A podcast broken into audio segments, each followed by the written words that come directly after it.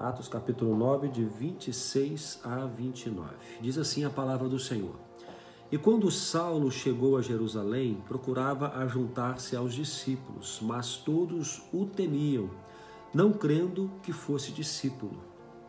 Então Barnabé, tomando-o consigo, o trouxe aos apóstolos e lhes contou como no caminho ele vira ao Senhor e lhe falara, e como em Damasco falara ousadamente no nome de Jesus e andava com eles em Jerusalém, entrando e saindo, e falava ousadamente no nome do Senhor Jesus. Como eu disse antes, nós vamos falar um pouco sobre esta, esta relação entre Paulo e Barnabé. Né? No capítulo 9, nós temos, já falamos sobre ele aqui, né? a conversão, a, a primeira descrição da conversão de Saulo, né? o momento em que Saulo, indo para Damasco, tem aquele encontro extraordinário com o Senhor Jesus e, e, ali começa o processo de transformação na vida dele, né? Falamos também da relação dele com Ananias, aquele, aqueles primeiros passos. Aí em seguida nós vamos ver Saulo, ainda chamado Saulo, pregando em Damasco, né? E eu quero fazer o primeiro ponto aqui, mostrando para vocês a, a, a, confusão que, que Saulo criou na cabeça daquelas pessoas. Porque veja bem, Saulo sai em direção a Damasco para perseguir a igreja. E acontece alguma coisa com ele nesse caminho. Quando ele chega em Damasco, depois de um tempo ali, ele começa a pregar que aquele quem ele perseguia era na verdade o Cristo. Então, é, ele confunde a cabeça dos judeus ali de Damasco, inclusive a ponto deles é, desejarem prendê-lo e matá-lo. Né? Ele foge dali e coisa e tal. Bom, de repente ele está em Jerusalém. A gente não sabe quanto tempo passou aqui da saída de Damasco até Jerusalém. Alguns acreditam que passaram-se muitos anos esse, esse tempo aqui. O fato é que ele chega em Jerusalém e aí nós temos um segundo ponto que eu quero destacar: o desejo de Saulo de se juntar à igreja. O desejo dele é, agora que ele for, for alcançado pelo amor de Jesus e fora salvo, ele quer agora também é, servir junto com os discípulos. Então o versículo 26 fala que ele procurava ajuntar-se aos discípulos, mas os discípulos naturalmente também estavam com a cabeça um pouco confusa. Peraí, esse cara não era aquele que estava querendo matar a gente, agora ele está querendo se juntar a nós. Eles, o texto diz que os discípulos tinham medo de Saulo e duvidaram, na verdade, de que ele havia de fato se convertido. Bom, nesse ponto que entra Barnabé na história. No versículo 27, nós vamos encontrar Barnabé acolhendo, Barnabé acolhendo a Saulo. Vamos chamar de Saulo, Paulo, né? Acolhendo a Paulo, abraçando. O texto fala: ele toma consigo Paulo. Ele abraça, ele acolhe, ele fala: vem cá, vem comigo. Olha só isso é importante. Vem comigo. E o que faz Barnabé? Diante dos discípulos, Barnabé conta a história da, do encontro fala bem de, de Paulo. Saulo. É, fala bem, olha só, ele está tá pregando já. Esse rapaz que perseguia a igreja agora está pregando. E sabe como é que ele aconteceu, como aconteceu com ele essa conversão? Ele estava indo para Damasco. Aí o que acontece? Barnabé conta para os discípulos, está aqui no versículo 27, o que acontecera com Saulo e como ele se convertera. Que coisa extraordinária. Jesus apareceu para ele. Né? Então isso foi uma coisa extraordinária. Barnabé é, compartilha esse testemunho de, de Saulo com os discípulos e a partir daquele momento parece que a atitude de Barnabé de acreditar na conversão de Paulo e Barnabé já tinha autoridade entre os discípulos, né? É, os discípulos abraçam também, acolhem também a Paulo e a partir daquele instante Paulo começa a andar com eles em Jerusalém, entrando e saindo e, segundo o versículo 29, falando ousadamente no nome do Senhor Jesus. Nós queremos tirar algumas lições hoje aqui, tanto da parte de Paulo quanto também da parte de Barnabé. É muito interessante que você pode analisar se hoje você se parece mais com Paulo na sua história, no momento que você está vivendo, sua vida cristã, ou se você parece mais com Barnabé. E, e, qual é o papel que a gente pode exercer? Se a gente analisar, vou falar primeiro de Barnabé. Tá bom. Tá? Gente, Barnabé foi o cara que acreditou na conversão desse homem terrível que era Saulo, que se tornou Paulo. A gente precisa lembrar, gente, que o que Paulo fazia aos cristãos da época não era pouca coisa. Era uma coisa tenebrosa. Ele mandava prender, alguns eram mortos, ele mandava açoitar. Ele era um cara difícil aos olhos dos cristãos, né? E, e, e, também naquele tempo, né, amor, começando a igreja, toda uma dificuldade, Jesus tinha acabado de morrer, então o clima era tenso. Aí tem um cara que aumenta a dificuldade dos cristãos, mas esse cara. Lembrar, para fazer um vínculo com o que falamos ontem, que Paulo estava lá consentindo com a morte, com a de, morte Estevão. de Estevão. Estava lá, vislumbrou tudo aquilo. Então, aí de repente esse Paulo sai do, do lado e vai pro outro, porque aí ele se converte. A gente já falou disso aqui numa das lives que eu acho que eu particularmente tive uma emoção muito grande nessa live. Se você não assistiu sobre a conversão de Saulo, vai lá quando ele cai do cavalo, assistam, não sei qual é o número dela, uhum. mas tá lá na, na, no clamor da manhã. Então Saulo se converte ele passa um tempo, ele começa já a pregar, vai para sinagoga, começa a falar de Jesus. Claro, a experiência que ele teve com Jesus foi algo extraordinário, né? Veio à luz, enfim. Uhum. E aí, ele muda de time. Ele vai pro lado dos cristãos, dos que se converteram. Mas aí, gente, a galera que tinha medo dele não acredita. Não acredita que ele se converteu achavam que era um plano, uma conspiração, era uma armadilha. Uma estratégia dele. Uma estratégia, né, isso. Né, vou descobrir onde eles se reúnem, vou descobrir o que, é que eles fazem. A gente até entende esse medo, né, da, dos discípulos. Mas a questão é que no meio de toda essa descrença se levantou alguém direcionado pelo Espírito. De... Caiu, voltou, conexão, travou aí, né? Então, é, orientado pelo Espírito Santo, Barnabé acredita, acredita na conversão de Saulo. Galera, vocês percebem nos dias de hoje que às vezes a gente teve uma vida assim tão longe de Deus, fizemos tantas coisas erradas, tivemos assim um passado de pecado tão grande que quando a gente se converte e entra para os discípulos, né, vem para a igreja, Muitas vezes as pessoas desacreditam. As pessoas não levam fé na sua mudança. Já passou por isso? Sabe assim, você tenta entrar num ambiente que teoricamente as pessoas são corretas, porque é isso que a gente tem a ideia, né, de que quem está dentro da igreja é muito, muito certo, muito santo. Na verdade, ali é o lugar dos que estão buscando a santidade, né? Mas aí essa pessoa chega e ela é desacreditada. E ela. E... Quanto pior tiver sido a sua vida, mais dificuldades, resistências você vai ter dentro da igreja. É, é natural. Infelizmente. Né? Infelizmente. Não era para ser assim, né? Não amor? era para ser. A gente até estava conversando mais cedo aqui que às vezes, nessa hora, a o mundo sem Deus acolhe melhor do que a igreja, muitas vezes, infelizmente, né? Sabe por Às quê? Vezes o boteco recebe melhor a pessoa do que a igreja. Sabe por que eu acho que isso acontece?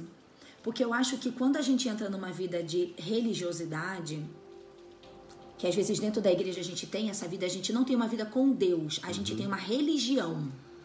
A gente senta na cadeira do juiz a gente gosta de ser juiz, sabe? A gente gosta de olhar para a vida do outro e dizer assim: ah, é, acho que tá mudando. É, vamos ver, vamos é, ver. vamos lá. Vamos esperar para ver. E aí a pessoa tá ali super lutando para mudar, e aí ela por ali dá uma resbalada e fala assim: ah lá, eu sempre falei, viu? Mudou coisa nenhuma. E, gente. Sabe o que acontece às vezes? Ah. Só pra te interromper, mas é porque é sério. Às vezes a gente até torce para dar pra alguma não tá coisa tá errado. errada. É. Pra gente não, não, não, não ter estado errado, é, né? A pessoa cair. Às vezes acontece, né? É. Mas a gente está dizendo isso, gente. A gente está do lado de quem é igreja. E a gente está falando dos nossos próprios erros. Sim. A gente, porque a Bíblia não esconde os erros dos grandes homens de Deus. E aqui, os próprios discípulos, que já eram outros, nem eram exatamente os apóstolos, né, amor? Também, mas Também. eram tinham outros discípulos que já estavam caminhando com, né, com os apóstolos. A galera não acreditou em Paulo. E aí Deus usa alguém. Deus usa Barnabé para dizer assim, gente, realmente esse cara aqui era do mal, tá? Mas eu vi Olha só o que aconteceu com ele, ele, ele já está pregando. Olha, Jesus apareceu para ele. Olha isso, isso, isso. Barnabé, qual foi o termo que você falou que Barnabé eh, se aproxima? Acolheu. Acolheu. Barnabé acolhe Paulo. Sabe que tem uma coisa interessante que quando a Bíblia menciona aqui Paulo e Barnabé, ele menciona em primeiro lugar Barnabé e Paulo, porque Barnabé naquele momento uhum. ele era mais importante e tem isso na Bíblia, né? A ordem do que menciona. Ele fala Barnabé e depois Paulo. Quando Barnabé está fazendo a defesa de Paulo para os discípulos, sabe como é que eu vejo isso, amor? Quando chega uma pessoa nova no nosso meio, a gente acolhe e aí a gente quer apresentar esse amigo para nossa galera. Uhum. E aí você fala assim, gente, olha, esse aqui é o Fabrício, ele tá chegando agora pra igreja, tá, tá, tá, vamos, vamos ajudar, vamos dar um apoio. Foi, foi isso que Barnabé fez, gente. Ó, oh, Paulo tá aqui, não, ele se converteu de verdade. E, e acolhe, acolhe Paulo. E isso faz toda a diferença. Porque aí, com o testemunho positivo de Barnabé, Paulo é aceito, né? Ele, ele já se integra ali aos apóstolos, enfim, e de fato ele continua o ministério que Deus tinha para ele. E como isso é importante, uhum. gente. É, nós, enquanto igreja, vamos falar, estamos falando da igreja é. primeiro. Nós, enquanto igreja, precisamos ser Barnabés. Isso. Precisamos observar ao redor quem está chegando, porque uhum. naturalmente ele está com dificuldades. Uhum. Os primeiros passos, a integração, sentir-se parte é integrante é da família, isso é uma caminhada que, que, que que às vezes demora muito. É. Tem pessoas que vivem dentro da igreja, mas nunca se sente igreja, uhum. porque nunca conseguiu se eh, não, não conseguiu enxergar-se integrado ali. É. Então é muito importante nós fazermos esse papel de Barnabé, observar. De repente você vai pensar em alguém agora Isso. que está se aproximando do Evangelho, está começando a conhecer a, comunidade, a sua comunidade de fé, e ela precisa de alguém que seja um Barnabé para ela. Isso. Porque talvez ela não esteja tendo a resistência que, que Paulo teve quando chegou para a igreja. Mas ela tem resistências interiores, uhum. tem muros que precisam ser derrubados uhum. dentro dela e você pode ser um Barnabé na vida de alguém. Até porque, amor, quando a gente está muitos anos na prática de algo é, a, e a gente entende que precisa abandonar, a gente primeiro entende aqui. Uhum. Depois a gente vai começar a viver na prática a mudança. Só que entre eu entender que aquilo é errado, é igual dieta. É, atividade física, eu entendo que tem certas coisas que eu não posso ter na minha vida de alimentar. Mas até eu conseguir me libertar daqueles vícios errados de comer, uhum. vai um tempo. Então, é nesse tempo da transição, gente, de um, de, um, de um novo convertido, é nesse tempo que os Barnabés têm que se aproximar e dizerem assim: ó, vou te acompanhar. Esse é o poder do discipulado. É o poder do ombro a ombro. É o poder de você dizer para pessoa, dizer a pessoa que está chegando assim: olha, tudo bem que você ainda está lutando contra essa dificuldade. Você vai vencer. Tô aqui contigo. Tá tudo certo. Eu não vou te mandar embora da igreja porque você ainda está lutando contra algumas coisas. Porque, gente, nós estamos lutando contra pecados, contra erros até hoje. Vocês acham que nós ainda não temos coisas em nós que o Espírito Santo está trabalhando? Que ele está aperfeiçoando? Ainda temos e vamos ter para o resto da vida. Imagina a pessoa que está chegando. Então, isso que o Fabrício falou agora é muito importante. Talvez Deus vai trazer à sua mente agora alguém que você sente que, que é novo, alguém que está se aproximando da fé, alguém que nesse tempo de quarentena pode estar tá aí meio perdido, uhum. porque a convivência com a igreja está mais limitada. E aí Deus vai falar assim: filho, faz um contato com essa pessoa hoje. Filho, vai lá e procura. Lembra daquele irmãozinho que estava indo na célula e ele não está indo mais, não está não tá se reunindo online, porque para ele às vezes é mais constrangedor. Vai lá e procura essa pessoa. Porque ele é um Paulo, às vezes ele está desacreditado. Ou porque ele mesmo não acredita, porque às vezes a gente também, uhum. né? Ah, eu nunca vou chegar nesse ponto, enfim. Procura alguém hoje em nome de Jesus. Tem uma outra situação também é, estamos falando de alguém que vem de fora, né? alguém vem de fora e precisa de ajuda, precisa de um Barnabé para se integrar à, comunidade. Mas às vezes acontece, gente, de pessoas que dentro da comunidade Isso. caem, sabe, caem, é, falham, uhum. fracassam em alguma área da vida, pecam, é, ofendem a Deus, se afastam da comunhão por conta disso. E no processo de voltar, eu acho que aí fica pior. Fica pior fica pior. E aí, de novo, o Barnabé tem que aparecer. Isso. Então, às vezes, você. Nós somos muito. somos mais pacientes com quem está vindo de fora, uhum. pela primeira vez integrando-se à igreja, do que com aqueles que por uma razão qualquer caíram e precisam de ajuda. Uhum. Então nós também temos que ser Barnabé, não somente para aqueles que estão vindo pela primeira vez para o convívio da igreja, Isso. mas também para aqueles que, uma vez caídos, é, começam a se levantar. E esse processo de recomeço é tão difícil, ou até mais difícil, do que o próprio processo do começo. Então, nessa hora, mais uma vez, nós precisamos ser Barnabés. Uma vez eu ouvi de uma menina na igreja que sempre foi da igreja e aí ela se afastou, ela fraquejou na fé e se afastou da comunhão e viveu um tempo longe de Deus e da igreja. E ela sentia muita vergonha, sabe? Porque os amigos dela ficaram na igreja. Ela só se distanciou. E aí Deus foi incomodando ela para voltar para a igreja, mas ela não tinha coragem, ela não sabia como é que ela ia ser recebida e tá, tá, tá. E aí, mas ela teve coragem e foi. E aí ela disse que quando ela entrou na igreja toda com medo, toda ali querendo que ninguém olhasse para ela, veio alguém é, do tempo dela e abraçou ela e disse assim: Que bom que você voltou. Esse aqui é o seu lugar. E ela disse que essa frase ficou na mente dela pro resto da vida. Que bom que você voltou. Esse aqui é o seu lugar. Uhum. É alguém dizendo assim, ó, ok, que pena que você se afastou, mas ok, que bom que você está de volta. Vamos começar do zero. Então, Barnabé foi um instrumento de Deus na vida de Paulo. Gente, quando eu penso em quem foi Paulo, depois a Bíblia começa a mencionar Paulo e Barnabé, Paulo e Barnabé. Pa Paulo pula à frente na descrição bíblica, né? É, Paulo, o homem que Paulo se tornou, o grande pregador, o grande missionário, o grande evangelista, o, enfim, grande tudo. E aí eu penso assim, imagina Paulo dando testemunho um dia, cara, teve um dia que eu pensei que alguém acreditasse em mim. Esse cara foi Barnabé. Uhum. Que lindo isso! Os dois se tornaram parceiros. Parceiros missionários, viajaram por vários lugares juntos, por quê? Porque ele saiu da cadeira do juiz. Vamos julgar aí se Paulo mudou mesmo, se converteu mesmo. Não. Ele abraçou, orientado pelo Espírito Santo. Talvez você também vai precisar que o Espírito Santo te, te guie para buscar essas pessoas. Agora tem algumas lições que a gente aprende com a conversão de Saulo, Paulo, né? E que também são importantes. Vamos, vamos lembrar de algumas delas. Primeiro, é, a conversão de Saulo nos traz uma mensagem é poderosa. É, não há quem não possa ser resgatado. Amém. Essa é a mensagem que eu vejo de cara. Amém. Quem era Saulo? Como ele vivia? O que ele fazia? Qual o seu estilo de vida? E, e a religiosidade que estava impregnada nele. A, a forma como ele se, se, é, se empenhava em perseguir a igreja e até concordando com algumas mortes. Esse cara aí, terrível, foi alcançado pela graça de Deus. Uhum. Então eu vejo o quê? Que não há limites, não há limites é, que, que não possam ser é, vencidos né, para que o Senhor alcance aqueles que Ele pretende alcançar. Amém. Então, essa é a primeira lição.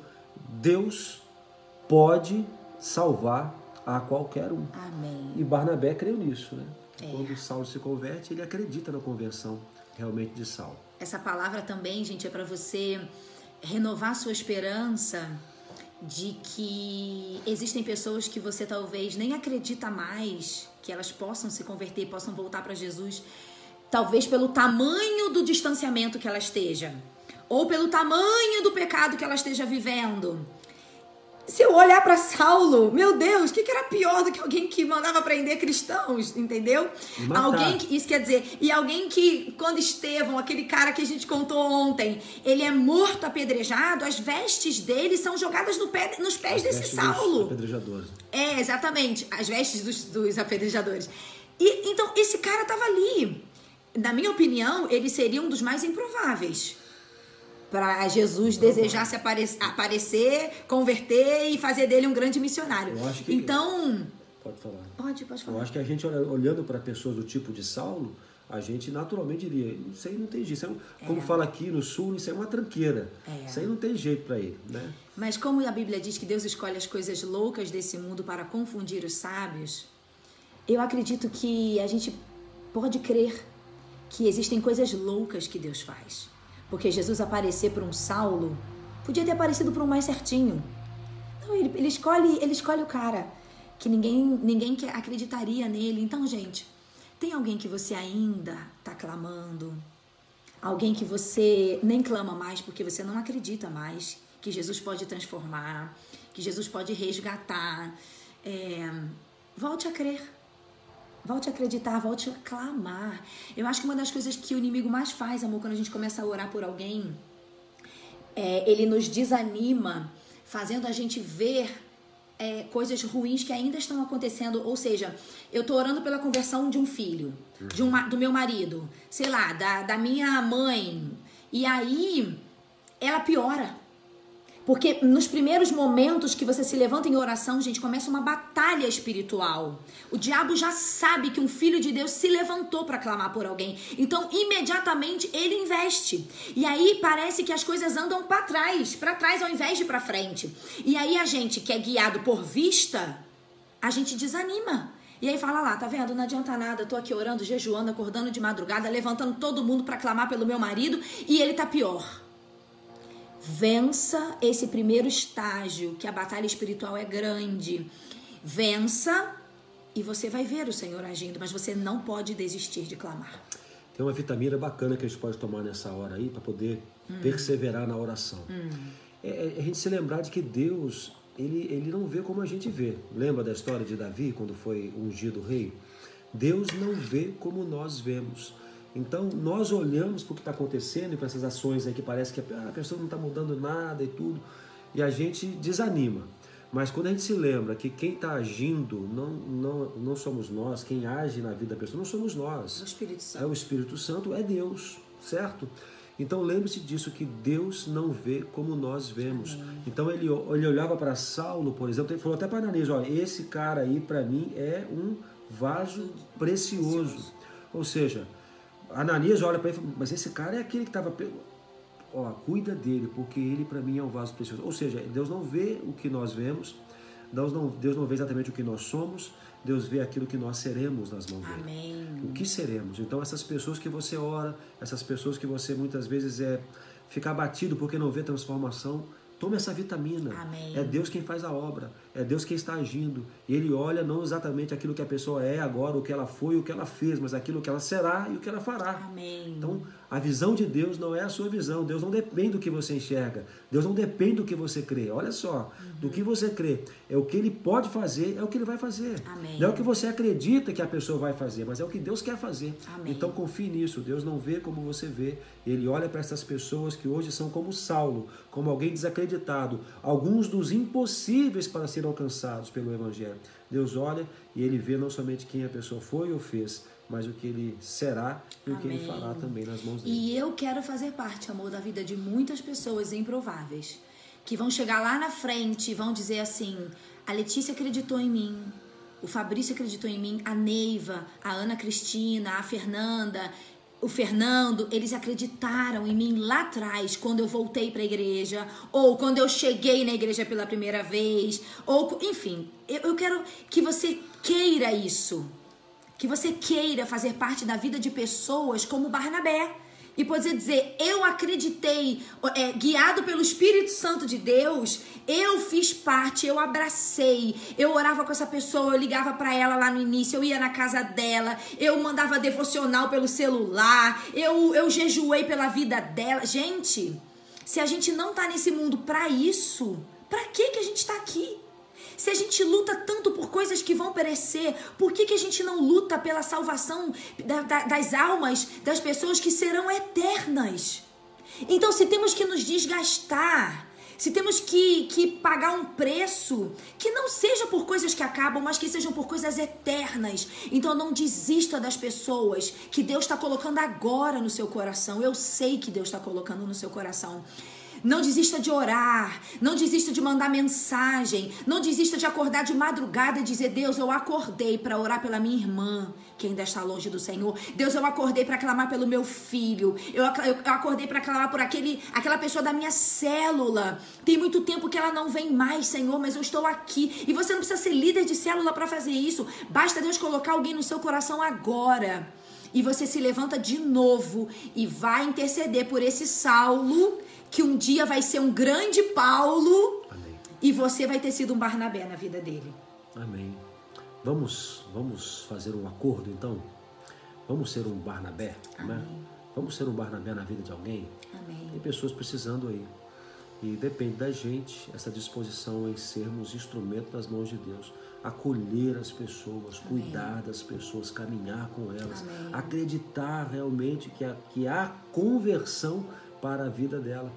É um desafio para a gente. Acho que a gente pode é, guardar no coração hoje esse desafio e, quem sabe, sermos aquilo que Deus quer que nós sejamos. Não, eu acho que a gente pode ser hoje, amor. Sim. Eu acho que a gente hoje. pode ser hoje um Barnabé. Hoje, Deus está colocando uma pessoa na sua mente. Então, hoje é dia de você, primeiro, orar por ela de novo. E depois, Senhor, o que o Senhor quer que eu faça? Qual é a ação prática que eu posso fazer para demonstrar a essa pessoa que eu me importo? Que eu tô aqui de novo, que eu não desisti dela. E aí você pode se surpreender, sabia? Deus pode te dar um presentão aí. Amém. Amém. E nós temos que ser Barnabé todo dia, né? Então agora mesmo você pode procurar por alguém. Terminamos essa live, você pode procurar por alguém.